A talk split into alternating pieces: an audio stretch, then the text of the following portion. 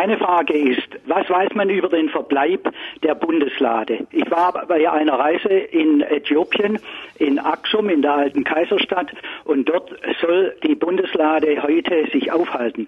Und jetzt wollte ich fragen, stimmt das und wie kam die dorthin? Jedenfalls hört man sonst nirgends mehr was von der Bundeslade. Da gibt es, glaube ich, viele Legenden. Ja.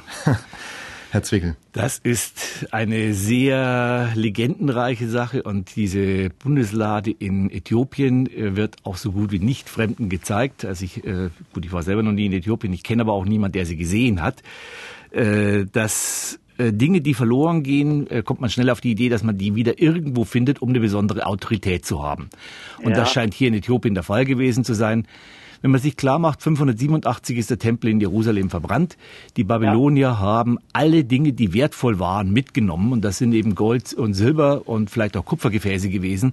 Alles, was da sonst irgendwie äh, noch vorhanden war, was aus Holz war oder sonst wie, ist schlichtweg verbrannt, war für die nicht weiter wertvoll. Die haben das nicht nach äh, tausende von Kilometern weit weggeschleppt, so eine Holzkiste. Das war, ja im Endeffekt nicht viel anderes als so ein, äh, sah so aus wie ein Sarg. Also es war für die nicht weiter von Bedeutung.